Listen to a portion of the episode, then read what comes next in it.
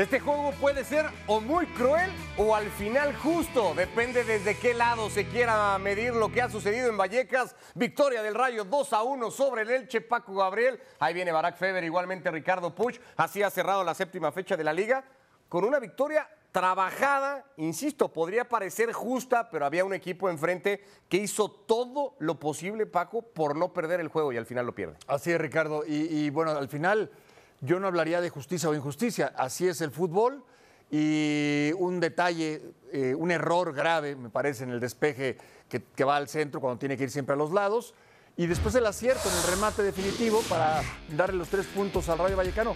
Y sabe mucho más, ¿no? Sabe el doble, es mucho más satisfactorio cuando ganas así, desde luego, y duele mucho más cuando pierdes. Estamos ya con lo que ha sucedido hoy en Vallecas.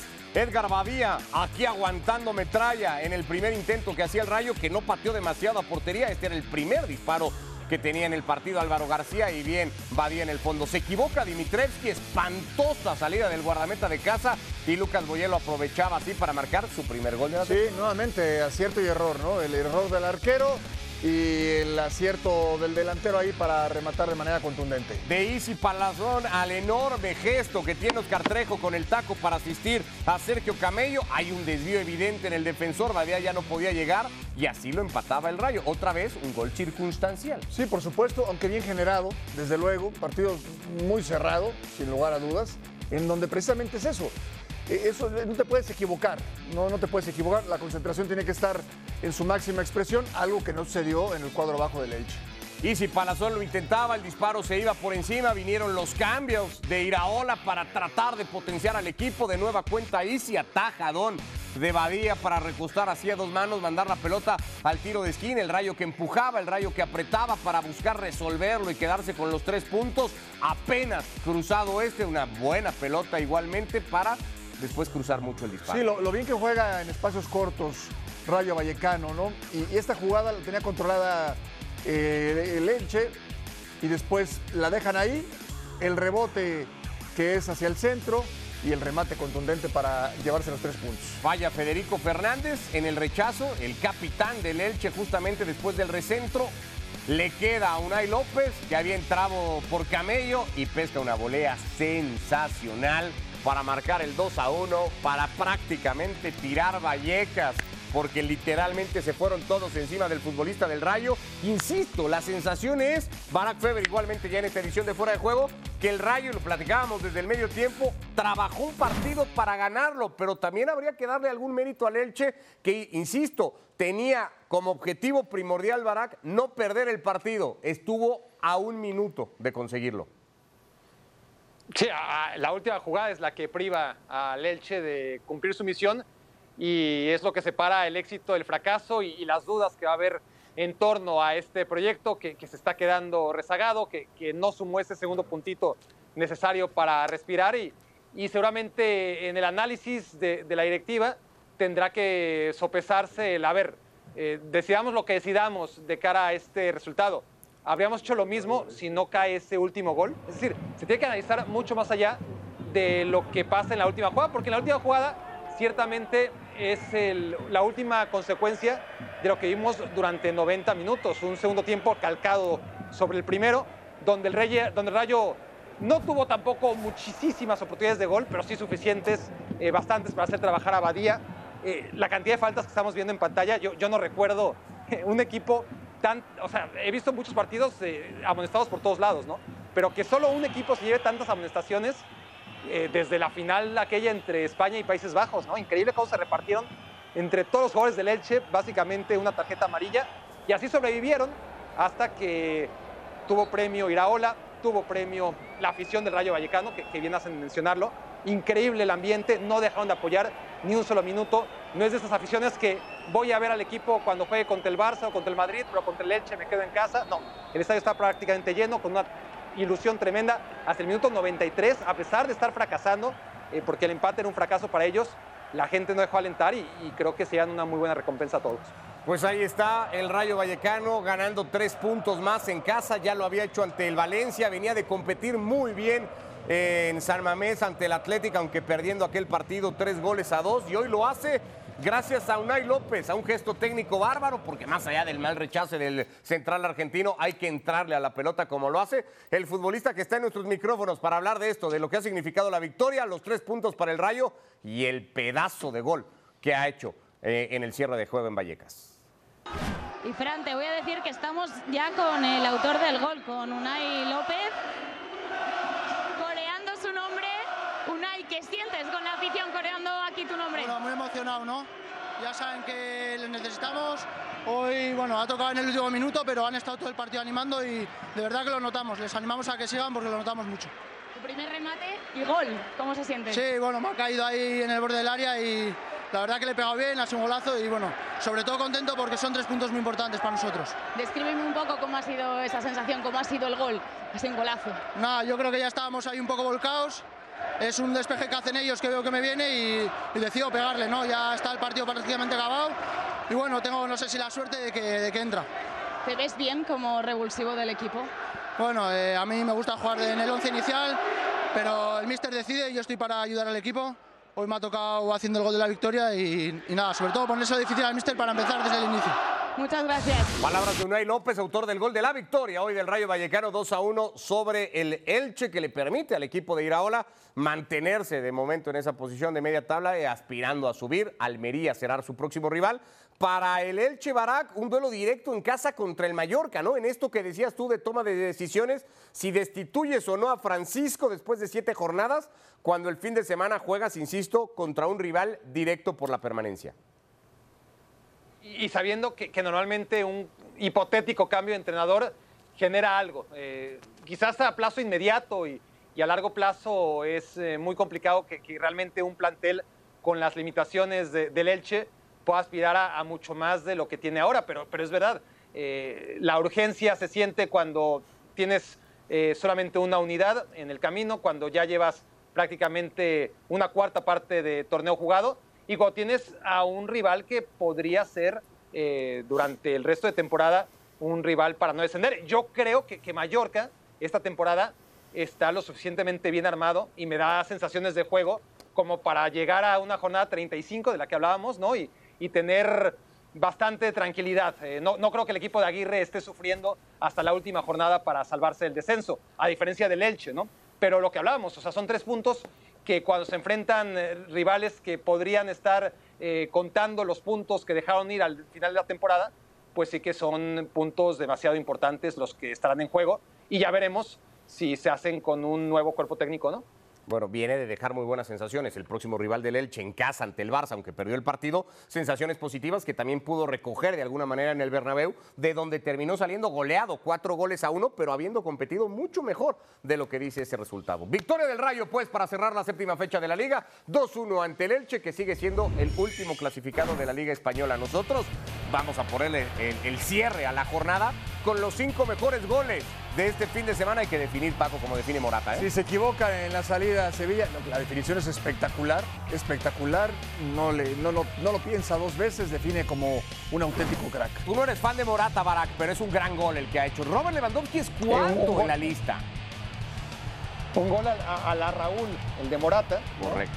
La cuchara sobre el portero y este regate al, a la Luis García, ¿no? Contra Irlanda, por parte de Lewandowski. Hombre, no sé si hubiera pensado yo en ese gol, ¿no? Pero bueno, eh, está bien. Ya, ya se me ocurrió. A 48 días del Mundial de Qatar estás en el mood muy mundialista. Sorlot con la Real Sociedad en el loquísimo partido que vimos en Girona. Lo ganó la Real 5 a 3, control de pecho. Mm, no sé si está para tercero, ¿eh? ¿No te gustó no, tanto? todo el tiempo del mundo, sin marca. ¡Qué exigente, Paco! Control, disparo ahí al primer poste. No, no tanto. Este No sí. tanto. Este Número sí. dos. Este sí. Quique Este- García. Espectacular, maravilloso, porque además así lo intenta y a Rudiger lo tiene enfrente, bueno, encima, a su espalda y es un golazo. Seguimos coincidiendo todos que lo intenta, ¿Cómo? ¿no, Barak? Sí, como, como Borgetti contra Italia, ¿no? Eh, Paco Gabriel estuvo muy cerca de, de, de ese gol. ¿no? Este, Ya que seguimos en eso.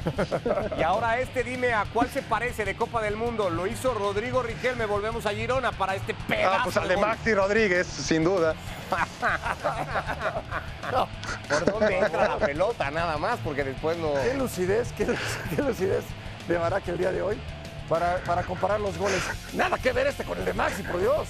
Ocho goles. No, no, pero dije lo primero que se me ocurrió. Perdón. Ojo, entra en el mismo lado del arco y en el mismo ángulo, pero en una jugada fabricada completamente distinto, ¿no? El Barça y el Madrid, 19 puntos. El Barça es líder por el tema de goleo. Gran temporada o arranque de temporada de Valverde con el Athletic Club. Está tercero con 16. Betis perdió el partido, pero se mantiene en zona Champions con 15. El Atlético de Madrid aprieta un poquito con su victoria en Sevilla. El Osasuna está sexto, la Real se mete séptimo y el Villarreal marcha en la octava posición. Bueno, pues el Fútbol Club Barcelona no dejó las mejores sensaciones desde lo colectivo. Evidentemente volvió a aparecer Lewandowski. Son ya nueve goles lo que ha conseguido el polaco en este arranque de liga. El Barça juega un doble compromiso ante el Inter de Milán, fundamental para definir o trazar su camino en esta UEFA Champions League. No, lo tengo bastante en la cabeza. Ahora tenemos un entrenamiento, espero que no haya ningún percance, pero sí, tengo la idea bastante, bastante clara de lo que debemos ser mañana y, bueno, a pesar de la, envergadura del, rival, lo tenemos bastante claro de que queremos dominar, queremos tener el balón, queremos jugar en campo contrario, lo que vamos viendo del, del equipo en los últimos meses, ¿no? Eh, y es un, es un rival importante, es Champions, es un partido realmente no, no crucial, no crucial, no definitivo diría, pero sí muy importante para, para el devenir del, del grupo. ¿no? Bueno, es, una- es un punto de moral y de confianza para nosotros importante no vernos ahí arriba después de tanto de tantas jornadas, de tanto tiempo, pues es positivo, ¿no? De que las, las cosas se están haciendo bien, de que estamos en buena dinámica, pero mañana ya es otra historia, ¿no? Venimos de no puntuar en, en Múnich y mañana es un partido muy, muy importante para, para nosotros, para el grupo, para el equipo, ¿no? Demostrar esta personalidad y de decirnos a nosotros mismos que es el momento de, de rendir en esta competición, ¿no? Gran, gran partido mañana.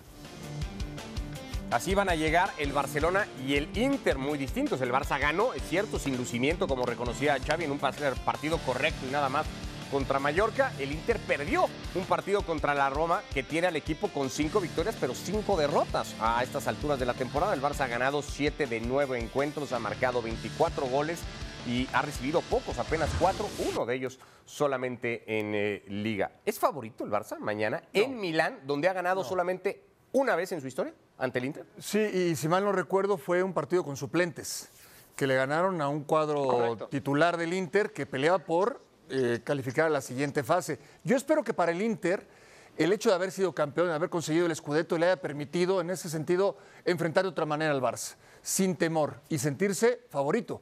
Porque este Barça está, es, un, es un proyecto a convertirse en un gran equipo. Hoy no lo es. El Inter es más equipo, tiene que jugar con mucha personalidad. Yo sí creo, eh, en cuanto a individualidades, podríamos analizar quién tiene mejores individualidades como equipo. El Inter es más equipo que el Barcelona. Traigo otra vez a la mesa lo que hablábamos en la previa del Rayo Elche cuando analizábamos la jornada Barak, porque mañana Xavi, cuando le preguntaban por el 11, decía, lo tengo en la cabeza, probablemente tenga que repetir la defensa que vimos el sábado en Palma. Piqué y Alba titular, ¿ves algo así con Valde jugando a perfil cambiado por todo el tema de lesiones? No sería lo ideal eh, desde el punto de vista de, Xavi. Evidentemente habrá que estar pendiente de, de las últimas noticias. Eh, lo, de Cundé trastoca los planes, ¿no? Lo, lo de Araujo, por supuesto. Pero bueno, ya, veremos lo, de Bellerín, lo, de Alonso. Eh, me, parece que, Jordi Alba no debe ser el favorito número uno para, salir de, de titular. Con lo de Piqué, pues quizás no haya alternativa, ¿no? Ahí sí, una vez que son baja Cundé y Araujo, eh, Piqué me parece que, que no es mayor problema que, que juegue o no juegue, más allá de todo el ruido que hace siempre la, la presencia de Gerard dentro o fuera de la cancha, ¿no? Eh, el tema con el Inter de Milán, yo, yo estaría de acuerdo, o, estuve de acuerdo con todo lo que dijo Paco, con las sensaciones de- del Inter el día del sorteo y, y las primeras jornadas de la Serie yo creo que el Barça, eh, más allá de que es un partido aparte, que es un partido en el que el Inter tendrá que hacer lo, mejor, eh, el mejor partido que, ha tenido en la temporada, lo, cierto es que el Barça ha tenido la suerte de que se enfrenta a un Inter con una inercia terrible, ¿no? Muy desdibujado en los últimos partidos, el cuadro dirigido por Simone Inzaghi eh, lució mal en contra de la Roma, pero el partido anterior también lo hizo mal y lleva 3-4 partidos en los que el Inter no se parece para nada a un equipo muy fuerte como fue la temporada pasada, incluso sin ganar el Scudetto, ¿no? Eh, no sé, yo, veo a- al Barcelona aún con sus problemas y aún en la construcción que señala y señala bien Paco, con esta gran fortuna de enfrentar a la peor versión del Inter de los últimos tres años, quizás. No te oí decirlo, te lo voy a preguntar concretamente. ¿Ves al Barça favorito mañana? Esa es tu conclusión. Sí. Sí, sí, sí, porque va al Inter muy debilitado. Con bajas, ojo, eh, confirmada la, de Lukaku, confirmada la de Brozovic, que me parece que es fundamental en el esquema de Inzaghi, y con Lautaro ahí, ahí, ahí. Casi seguro que no arranque el partido el futbolista argentino. Son tres futbolistas importantísimos. Sí, lo de Brozovic que destacas, Ricardo, eh, yo coincido porque el, el sector más estable del Barcelona es el mediocampo. Y ahí un tipo como, Bru- como Brozovic puede nivelar las, las acciones. Yo, yo sigo pensando que el Inter es, es mejor equipo que el Barcelona. Eh, y en igualdad de circunstancias, hoy con ausencias, los dos equipos, creo que el Inter va a hacer valer su localidad. Por cierto, Frenkie de Jong, hablando de bajas, no hizo el viaje a Milán, baja también de última hora para el Barça, sumada a la de Araujo, a la de Cundé. Parece que Bellerín no va a llegar al partido igualmente. Es larga la lista de lesionados del Barça. Dijo Xavi, partido muy importante, pero no crucial. Le ha querido bajar, evidentemente, decibeles, ¿no? A un partido que apuntaría a decidir el futuro de los dos equipos en Champions. Eso vamos a ver mañana. El que, el que gane da un paso importante. y el que ve- pierda empieza a asomarse a la Europa League. Xavi es un tipo muy inteligente en, en todo. Como jugador, como técnico, sabe expresarse muy bien y es lo que hace, diluir esa presión. Dice, sí, vamos, eh, vamos nosotros a ganar, vamos por todo, pero no es definitivo. Deja, es abierta, abierta esa posibilidad porque para mí existe la posibilidad de que pierda el Barça. Y empezar ahora a rasgarse las vestiduras eh, sería muy temprano, ¿no? ¿no? Yo creo que no le quiere cargar de presión a los jugadores. Nada más que si sufre otra derrota, serían dos derrotas con los equipos realmente con los que se tiene que comparar, con los que tiene que competir realmente el Barcelona, ¿no? Bayern Múnich, Inter. Tiene razón Xavi porque le quedaría la vuelta en Camp Nou para el 12 de octubre, Barak. El partido no es en ese sentido crucial o fundamental, no, define nada mañana. Pero si el Barça lo pierde, el golpe moral de perder en Múnich y perder en Milán, no sé si puede ser demasiado duro. Mira, per- perder en Múnich esa parte, porque entraba en los planes y se pierde con formas, ¿no? Eh, no sería lo ideal, ¿no? Que, el Barcelona estuviese analizando formas en lugar de resultados, pero para cómo había estado el Barcelona en Champions League durante tantas temporadas, es una derrota que fortalece, ¿no? Dejémoslo con ese tópico.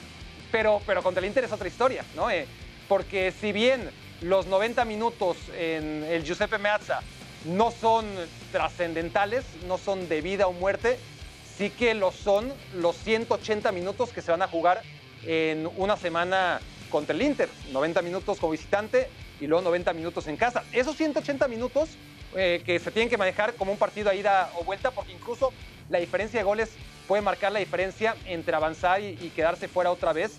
Sí que es muy importante para el Barcelona. Entonces, eh, por ahí no solamente es el resultado, ganar, empatar o perder, sino si vas a perder, por cuántos goles vas a perder y por cuántos goles entonces vas a tener que ganar. Porque claro, luego pueden pasar muchas cosas. ¿eh? Eh, Se han dado cosas increíbles, obviamente, todos los años y no se puede descartar. Pero lo normal sería que el Bayern le ganara los dos partidos a, los dos, ¿no? al Inter y, al Barça. Y que el Inter y el Barça le ganen los dos partidos al Victoria Pilsen.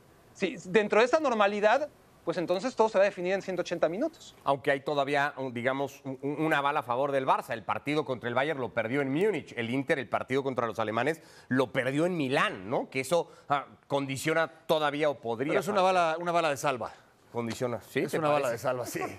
Tratándose del Bayern Múnich es, es- es bala de salva, no, sirve, no te sirve demasiado. Sí, sí, sí, sí. Eh, bueno, pues ahí está el Barcelona, que además habría que agregar otra cosa, Paco, que eso sí me parece que es importante. Si el Barça no saca el resultado mañana, la vuelta se juega el 12 de octubre y esa misma semana el Barça tiene clásico contra el Real Madrid. Claro. Entonces, ya la presión de cómo viviría el partido de vuelta contra el Inter, pensando también en el fin de semana contra el Madrid, eh, eh, es otra cosa, ¿no? Totalmente de acuerdo y agregaría algo más. Eh, yo creo que, que es una olla de presión el Barcelona.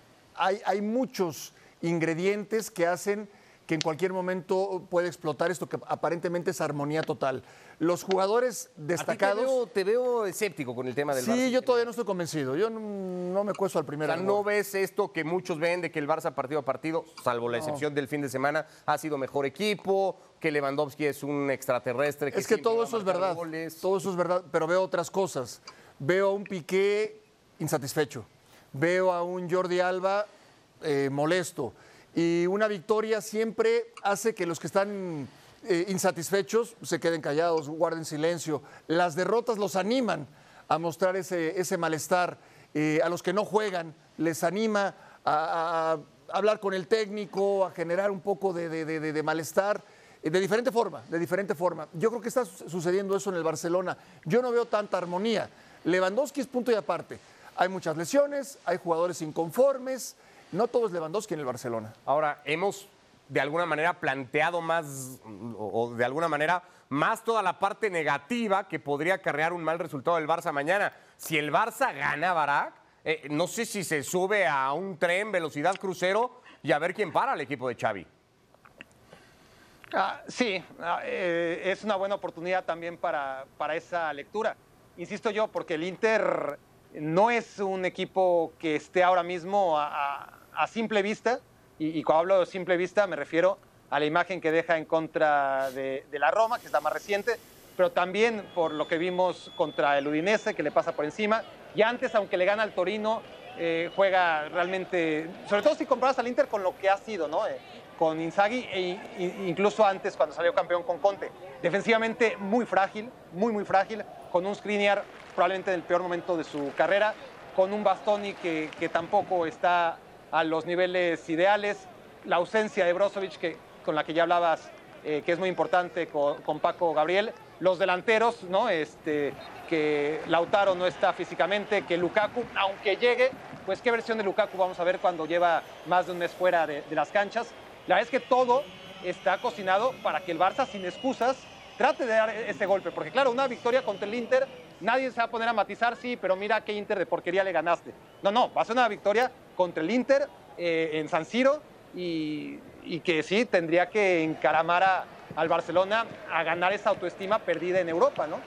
Eh, pero vamos a ver, porque el Inter, con todos sus problemas que acabo de, de mencionar, pues es un equipo que está muy bien trabajado en general, o que ha estado muy bien trabajado durante mucho tiempo, y que no podemos descartar que en una cita concreta de la envergadura que es recibir al Barcelona, todo vuelva a funcionar y, y el Barça se mete en problemas. Bueno, pues lo descubriremos. De momento, el ESPN Football Index para estas cosas, que no es que nos dé mayor pista, pero pone este escenario, ¿no? 32% de posibilidades de victoria para ganar el partido de mañana. Para el Inter de Milán, 44% de oportunidades para el Fútbol Club Barcelona. El empate está en el 24%. Es el algoritmo de ESPN Football Index de cara a lo que viene. El Cholo Simeone ha advertido del poderío de Brujas. Ir al Dodragao y hacer cuatro goles habla de lo que puede hacer ya este equipo. El Atlético, después de perder en Valle Arena contra el Leverkusen, tiene que sacar el resultado ante el equipo belga y el partido, según su técnico, no es fácil. Eh, bueno, en su momento fue un partido complejo el que jugamos acá, creo que terminamos empatados, un partido siempre difícil en su campo, con, mucho empuje de su afición, creo que tienen un grandísimo entrenador en el día de hoy, con un estilo eh, muy bueno de juego, con mucha dinámica, con mucha presión, con mucho juego ofensivo, eh, con mucha gente en campo rival, y eso le está generando en estos últimos años haber ganado tres ligas seguidas y este año, bueno, seguir, seguir compitiendo como lo está haciendo en su, pre- en su presentación en Champions, ya sea con el Leverkusen, ir a la cancha del Oporto, el Porto y, hacer cuatro goles, habla por sí solo que el estilo que tiene el Brujas es muy, muy bueno. Yo creo que ya son casi, vamos camino a los 11 años, ¿no?